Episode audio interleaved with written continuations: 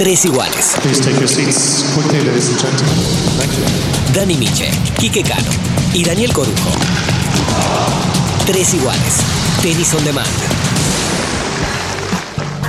¿Qué tal? ¿Cómo les va? Bienvenidos al episodio número 57 de Tres Iguales Baila Santé.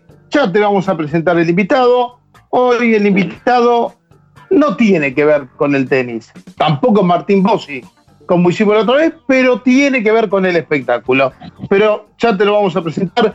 Primero los saludo a Dani Miche, Kiki Gano está ausente con aviso. Dani, ¿cómo va, ¿cómo va viviendo todo esto de la falta de tenis, la cuarentena? ¿Cuándo volverá el tenis en el mundo? Hola, Coru, así es. Quédense en casa, ¿eh? no salgan, posterguen todo lo que tienen que hacer para más adelante, que cuidarse y cuidar a los demás. Aquí estamos, sabemos que no hay tenis, Coru, hasta el, por lo menos el 8 de junio. Me parece que eso se va a extender. Brevemente, antes de charlar con el invitado, eh, el tenis está así. 8 de junio no hay torneos de ninguna clase, ni siquiera eh, tenis adaptado, eh, tenis para veteranos, tenis social, absolutamente todo cancelado. Toda la temporada de polvo ladrillo, toda cancelada, incluyendo, por supuesto, Roma, Madrid, Monte Carlo, nada. Roland Garros con la polémica que generó el cambio unilateral de fechas que va a generar si esto se lleva a cabo, ¿no? Porque puede, pasar que no se juegue nada al tenis. Eh, Roland Garros se mudó para jugar entre el 20 de septiembre y el 4 de octubre. Eh, Wimbledon eh, va a tomar la decisión la próxima semana, lo comunicó Lol England.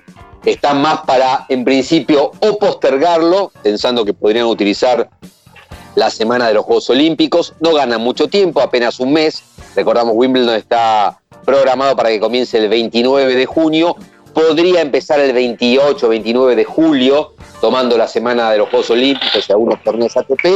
O me parece la que se viene, con que es la cancelación definitiva también de Wimbledon. Yo tengo la impresión de que si tenemos suerte y hay viento a favor, esto puede llegar a arrancar fin de julio, principio de agosto, con la gira de cemento que desemboca en el US Open, pero con mucho viento a favor y con mucha suerte. Esa es mi impresión. Y que si no arranca ahí, tenemos para hasta el 2021. Esa es mi impresión sin tener informaciones. Sí, sí, yo coincido. Y además la situación en los Estados Unidos hoy no es la mejor. Sigue el camino de, Italia y de, España, así que habrá que ver porque la gira que vos llamás es Atlanta, Washington, Master 1000 de Canadá, Master 1000 de Cincinnati el torneo previo al US Open y el US Open para la última de agosto, primera de septiembre. Está complicado, Nueva York está complicado también. Falta mucho, es cierto, para agosto, pero no se puede resolver esto de un día para el otro. Esto tiene que este, empezar a despejarse por lo menos un mes, 45 días antes, para poder planificar un mega evento como es un Gran Slam de tenis. Bueno, Dani, vamos a presentar al invitado. Dijimos que no era estrictamente de tenis, pero que tiene que ver con el espectáculo y nos va a hablar este, de tenis. Se viene un fin de semana, otro de cuarentena, el primero de varios, lamentablemente.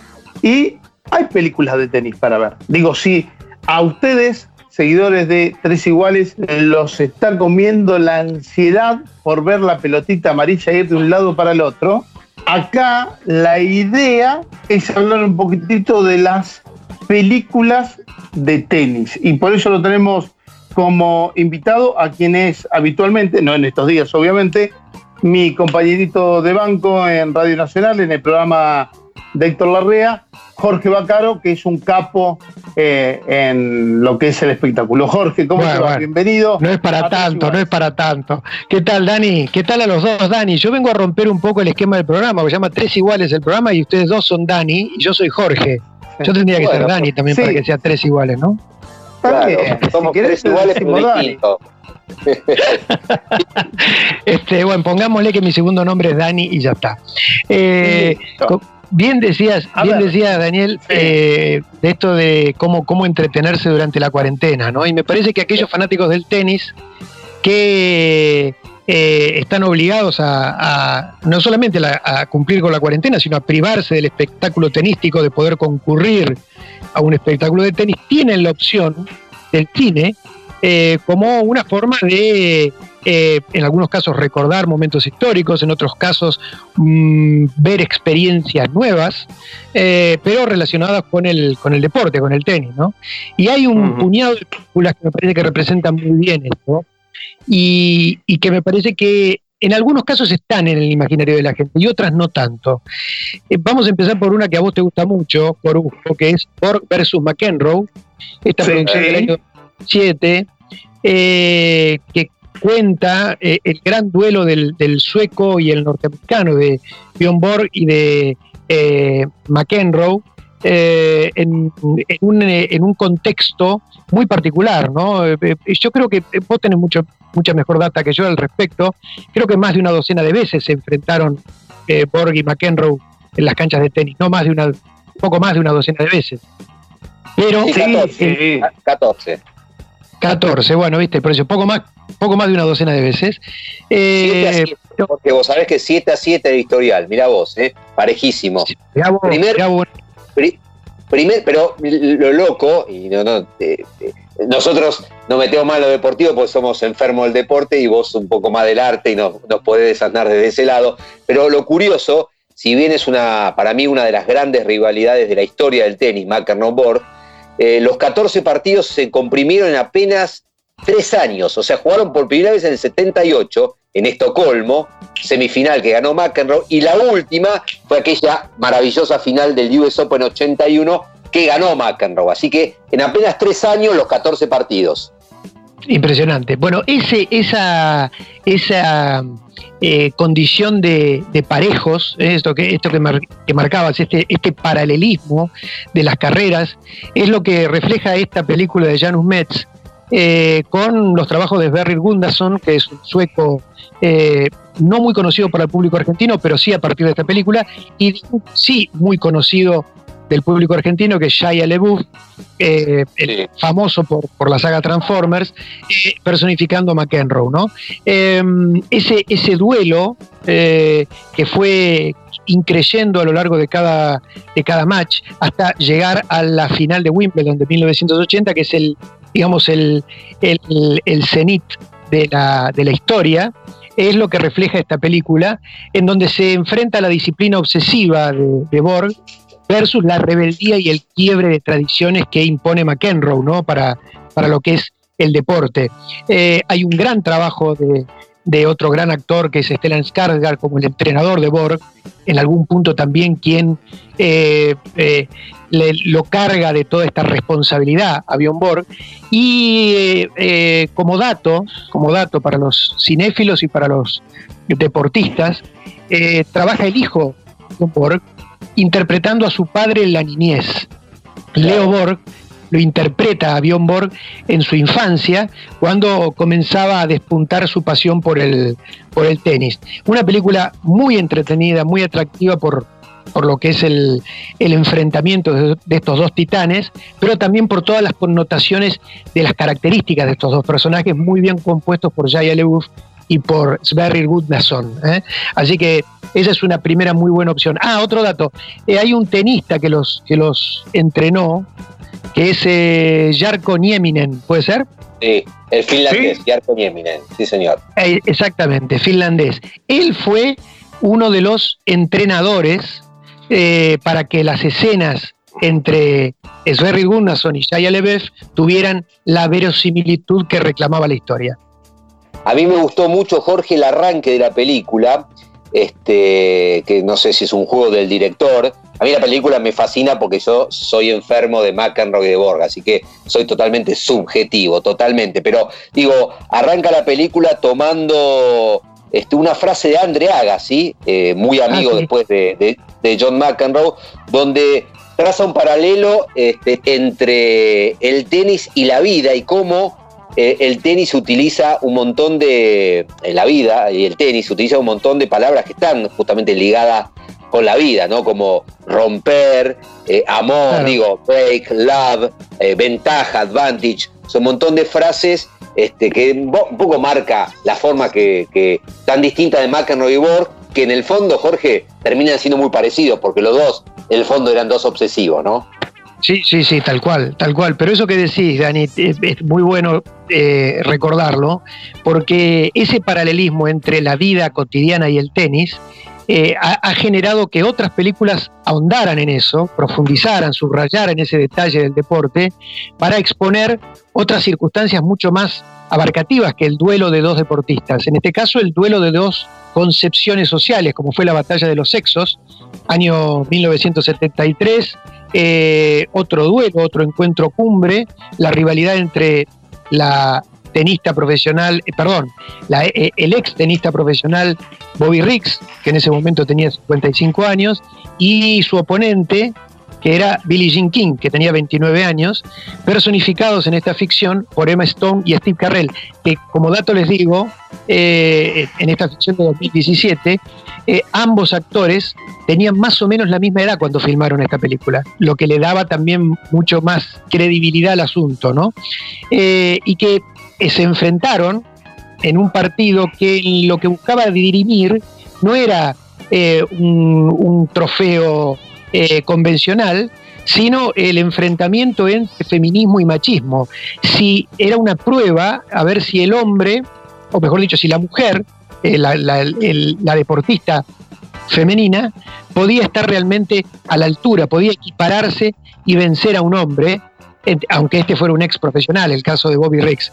Feminismo versus machismo, ahí tenés otro aspecto eh, más abarcativo de la vida, eh, vistos a través de esta película también muy entretenida, eh, muy, muy vibrante en muchos aspectos por el enfrentamiento que ellos formaron en algo mediático y que catapultó la carrera de Billie Jean King, en algún punto también la posicionó desde otra perspectiva, como defensora de los derechos de la mujer más allá de la cancha de tenis, ¿no?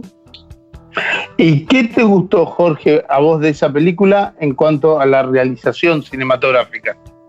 Me parece que el ritmo es muy bueno y esto de que esto que, comentaba, ¿no? Esto de, de cómo a partir del deporte se puede contar una historia mucho más amplia, mucho más abarcativa, eh, y que no está solo circunscripta a la cancha, ¿no? que va más allá y que, genera un movimiento de neuronas, una reflexión que no, es, no está limitada solamente a los que cultivan el deporte. Por eso es importante también esta película de 2017, La batalla de los sexos. ¿no? Que te doy un dato. Vos sabés que una de las primeras consideradas para el papel fue Brie Larson, el lugar de Emma Stone. Brie Larson más conocida por su rol en Capitana Marvel, eh, que finalmente no, eh, no, aceptó.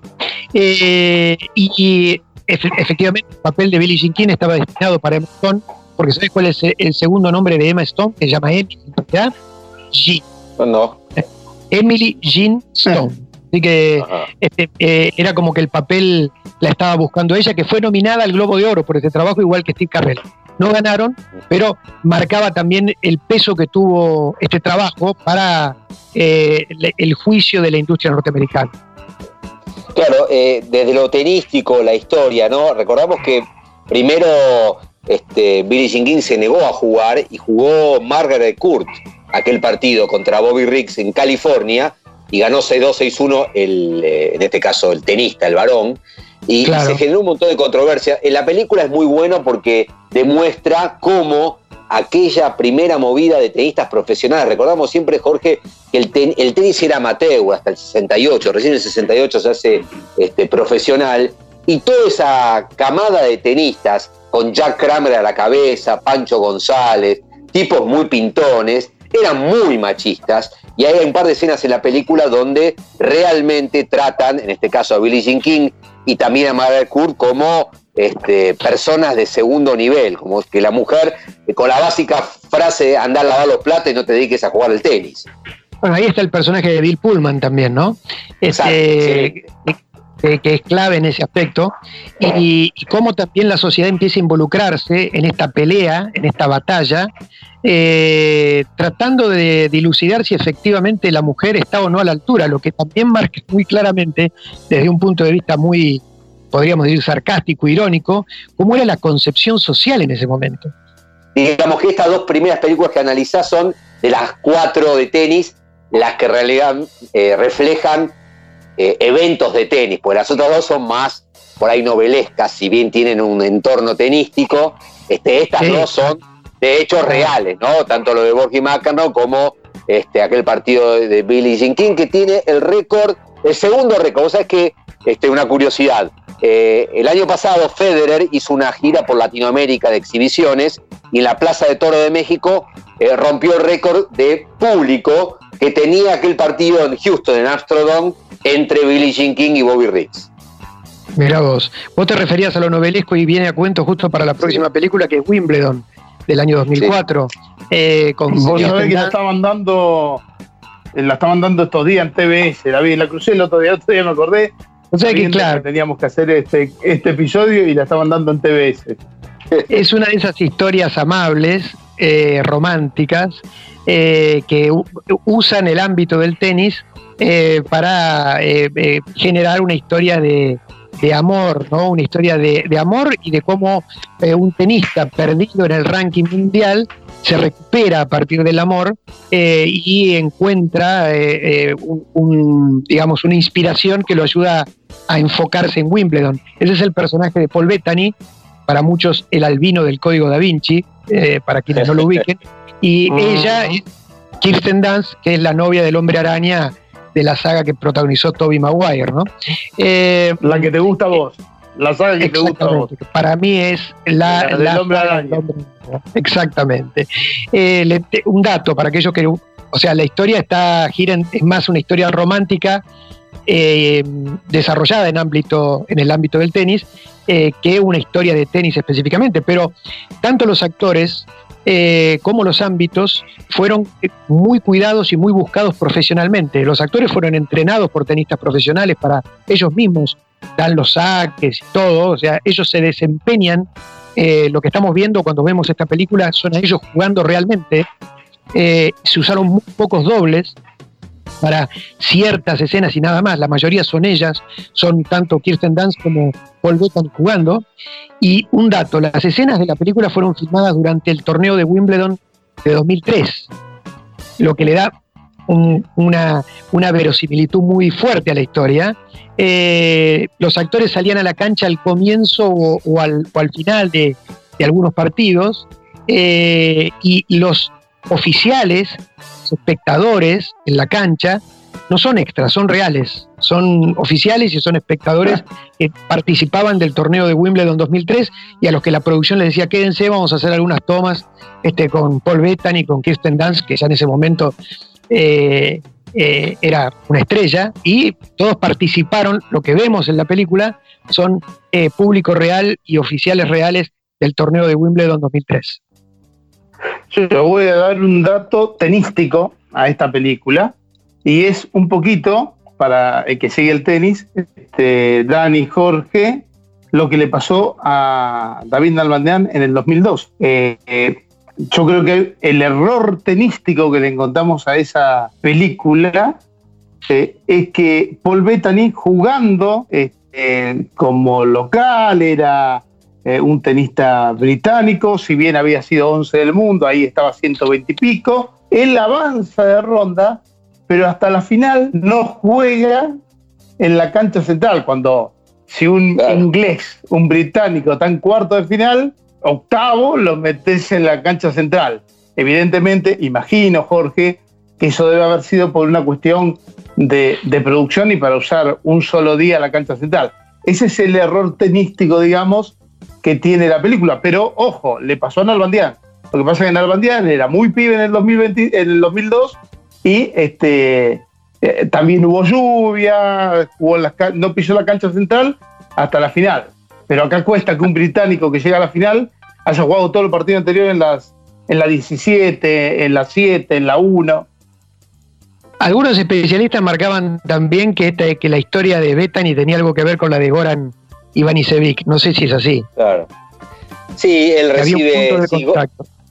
Sí, Goran recibe un, eh, wild card para jugar el torneo y termina ganando el título.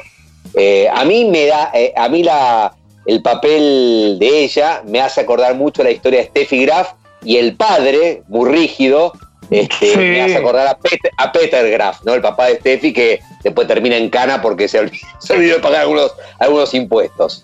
Un olvido tiene cualquiera, ¿no, Bacaro? Claro, pues, tampoco, tampoco es Sam Neill el papá de, del personaje de Kirsten Dunst eh, en, esa ficción, que es otro actorazo, ¿no? Sam Neill, a quien hemos visto en Jurassic Park, en tantas películas. Eh, y siguiendo con el, panorama artístico y como la vida misma, no podemos obviar a Match Point, por, por supuesto, ¿no? Esta joya de la filmografía de Woody Allen, que como bien decía Dani también, no está estrictamente relacionada con el tenis, pero muestra cómo eh, el tenis puede ser esencial para entender eh, cómo una vida puede cambiar, ¿no? De la misma manera que la pelota cae de un lado o del otro lado de la red, eh, algo que Woody Allen, con lo que Woody Allen juega muy bien también con el anillo del protagonista en un momento de la historia, de la misma manera en que la pelota puede caer de un lado o del otro lado de la red, eh, eh, Woody Allen construye una, trama al estilo de Crimen y Castigo de Dostoyevsky, ¿no? con esta historia tan particular del personaje de Jonathan Rice Myers, eh, este, este, ambicioso, este joven profesor de tenis, muy pobre económicamente, que utiliza su amistad eh, con el personaje de Matthew Wood para entrar a la alta sociedad londinense y enamorar a, Emily Mortimer, ¿no? el personaje de Emily Mortimer, y de esa manera eh, eh, zafar económicamente. Lo que no cuenta es que se va a enamorar del personaje de, Scarlett Johansson, es Nola, ¿no? esta, esta atractiva norteamericana que le da vuelta a la cabeza y ahí es donde el azar y la pasión empiezan a entrelazarse hasta llegar a tener connotaciones trágicas. Eh, el propio Woody Allen eligió esta película como entre sus favoritas. Woody Allen a un biógrafo le, le comentó cuáles eran sus, sus favoritas de toda su filmografía, y él había elegido eh, La Rosa Púrpura del Cairo, Broadway, Danny Rose, eh, Un misterioso asesinato en Manhattan y eh, Match Point. Fíjate que no eligió Manhattan, eligió estas películas que te digo, por eso digo que también tiene, esto subraya el valor de, de esta producción, que realmente está entre lo mejor de Woody Allen que además significó el comienzo de una serie de participaciones de Woody Allen con Scarlett Johansson, porque después vino eh, Scoop y después vino Vicky Cristina Barcelona, donde también participó Scarlett Johansson con la dirección de Woody Allen. Eh, también muy, buena atención para mí de a nivel a nivel tensión esta es la película por excelencia eh, para ese para esa búsqueda, ¿no? Sobre todo porque tiene un perfil muy a lo Hitchcock. Así que, pero lo tenístico, digamos que es tangencial.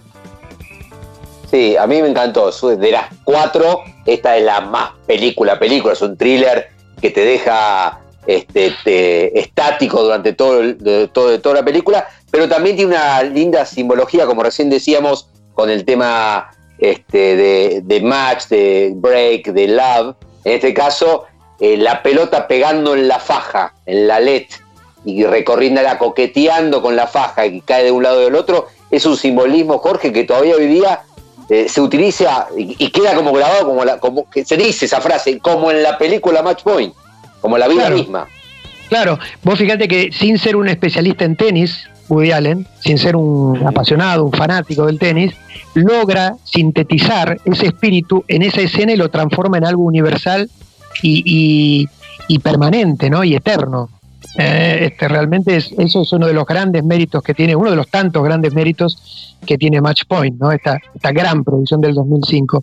Eh, pensar que estuvo nominado Woody Allen como guionista al Oscar y no lo ganó, lo ganó Vidas Cruzadas, Crash, para, para más datos, el título original, la película de Paul Haggis, que en realidad no lo merecía, lo merecía mucho más la película de Woody Allen. Pero bueno, cosas que tiene la Academia de, de Hollywood. Eh, Bien, para, para, ir terminando este Tres Iguales Bailas Ante, muy especial, episodio 57, se viene el fin de semana, tenés ganas de ver algo de tenis, no hay, a menos que veas partidos repetidos, que la verdad que no es muy interesante ver partidos eh, repetidos, pero eh, pasa lo mismo con el fútbol, obvio. el deporte generalmente te atrapa cuando es en vivo, igual que la noticia, por eso los canales de deporte y los canales de noticias tienen tanta preponderancia. Este, me escribiste verano y me pusiste, para el final tengo una rareza extra para recomendar. Vamos a ver, ¿Cuál es, en realidad son dos rarezas, muy breves. Una que se llama ah. eh, El francés, eh, que se los recomiendo, que es un documental de los 80 sobre el backstage de Roland Garros. Por ahí lo han visto. El francés. de French. De French, por el, por el, es una forma de definir al, al torneo, ¿no? Eh, claro. Eh, y el documental muestra solamente mayor, o sea, en, gran parte de imágenes de backstage. Ahí está Vilas, están, bueno, eh, está este, Bior, Bjorn Borg, bueno, están, están todos los, los, los, digamos, los titanes de esa época, pero vistos desde el backstage, desde el detrás de escena, desde el después o el antes de cada partido. Y el otra, la otra rareza es una película, una ficción del año 86, se llama Segundo Servicio o Second Serve, que tiene uno de los trabajos más impresionantes de Vanessa Redgrave, personificando, y por ahí acá Dani ya lo va a captar, a René Richards, que fue el, eh, claro, bueno, eh, René Richards, que fue muy cuestionado cuando se reveló que era transexual.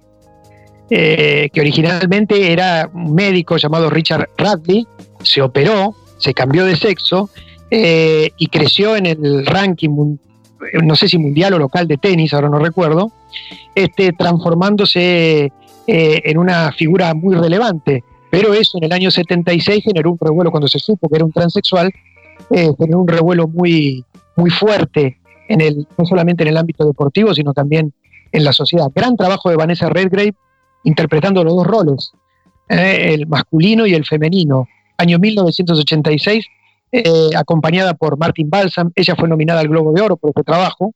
Eh, gran trabajo de esta actriz británica en, este, en esta película que la pueden buscar porque está en YouTube.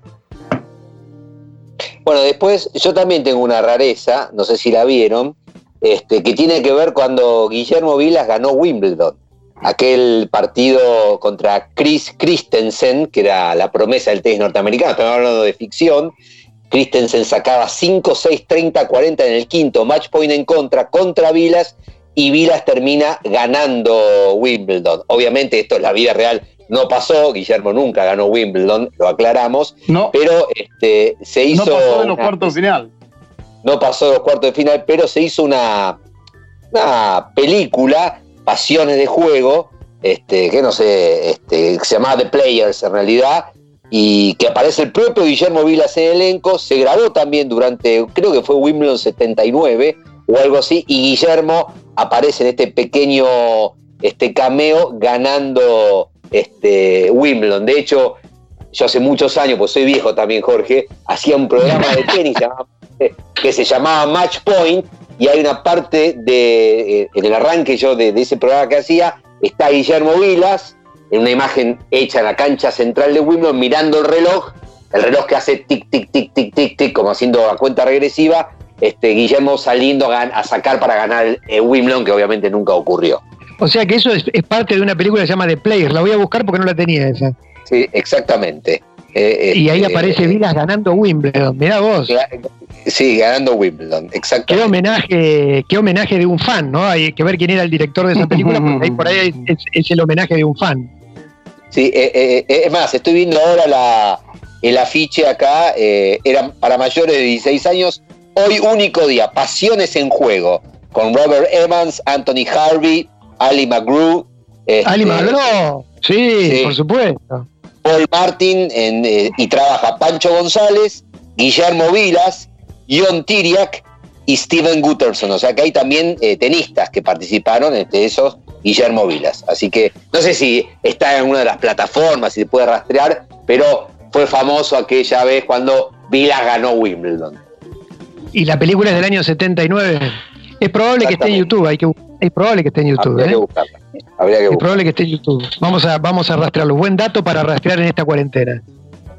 bueno, Jorge, este, te agradecemos que hayas estado como, invitado hablando del cine y el tenis en este episodio 57 de Iguales. Borg contra versus McEnroe, la guerra de los sexos, Wimbledon, Matchpoint, la mayoría están en las plataformas digitales o en Flow, o como dije yo el otro día, el otro día Wimbledon la vi en TBS, la estaban dando en TBS en un canal de cable que, que, el, básico, digamos.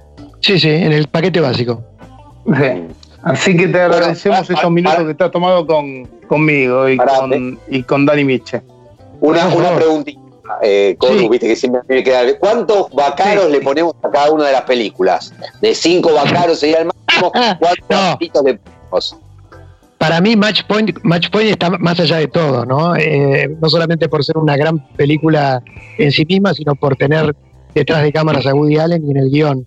O sea que esa es la de los cinco vacaros. Pero de las demás, este, podemos ponerle cuatro, tres a Wimbledon, ponele, eh, y este y a la batalla de los sexos y a Bjorn y a, Born versus McEnroe eh, le podemos poner cuatro también. ¿eh?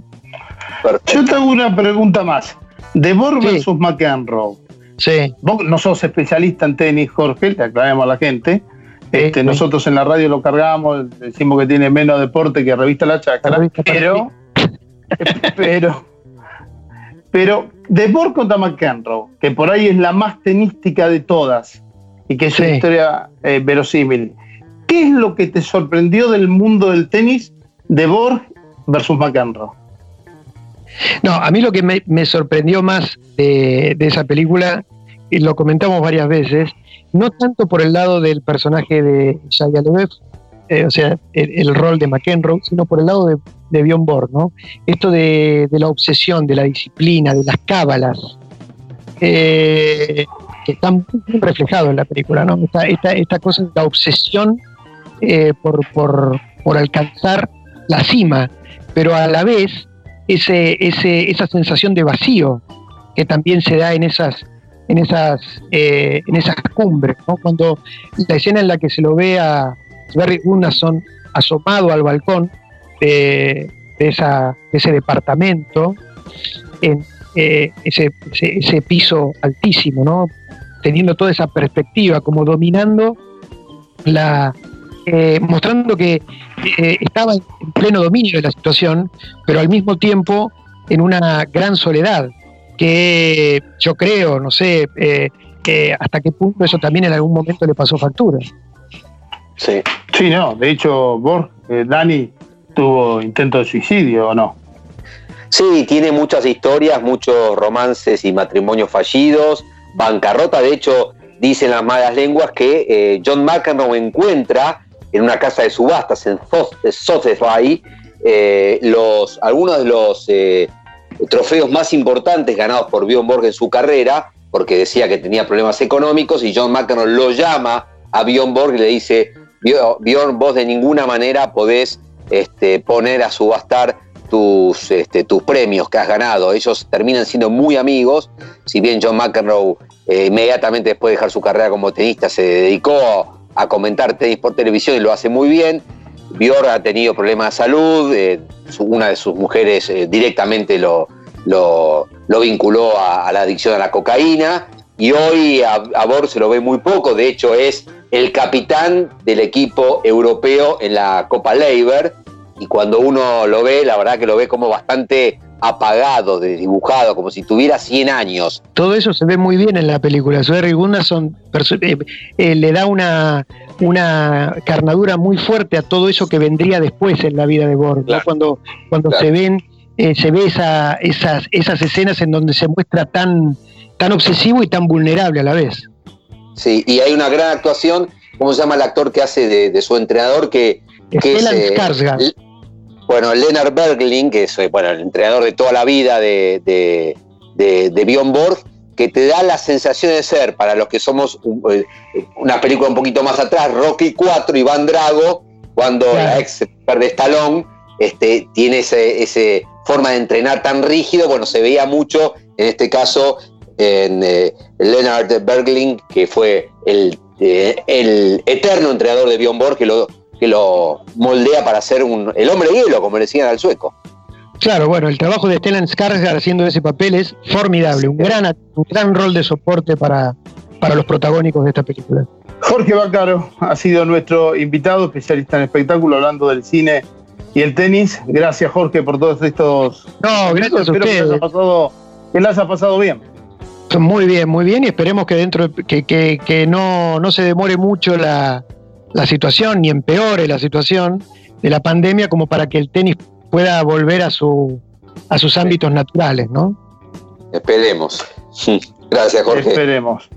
Gracias a Pásenlo lindo. Señores, señores, esto ha sido, Dani, un nuevo episodio, el 57 de Tres Iguales Baila Santé. Nos escuchamos cuando nos escuchen. Gracias. Tres Iguales. Dani Miche, Quique Cano y Daniel Corujo. Tres Iguales. Tenis on Demand.